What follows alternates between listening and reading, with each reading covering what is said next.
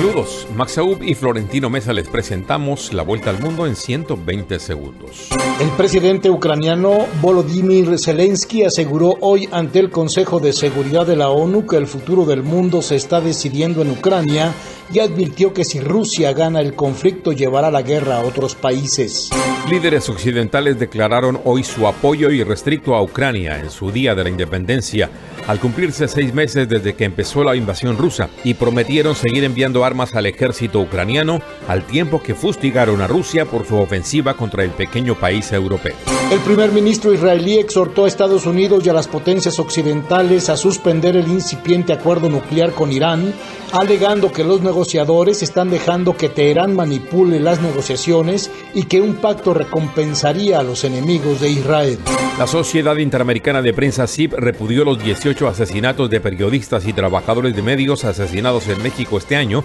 con una nueva víctima esta semana, Freddy Román, columnista del noticiero en línea La Realidad del Estado de Guerrero. El ex procurador general mexicano Jesús Murillo Caram se enfrenta este miércoles a una audiencia para enfrentar las acusaciones que le formuló la Fiscalía por su responsabilidad en la desaparición de los 43 estudiantes de Ayotzinapa en el sur de México en 2014. El Banco de Desarrollo de América Latina, CAF, aprobó durante una asamblea extraordinaria de accionistas el ingreso de Honduras y Chile como países miembros, lo que consolida la expansión del ente multilateral en la región y la ampliación de su alcance geográfico. Representantes del gobierno de Estados Unidos anunciaron en Bogotá su apoyo financiero a programas en Colombia que busca prevenir el consumo de drogas y también que promueven el uso de alternativas a la encarcelación por delitos menores relacionados con las drogas.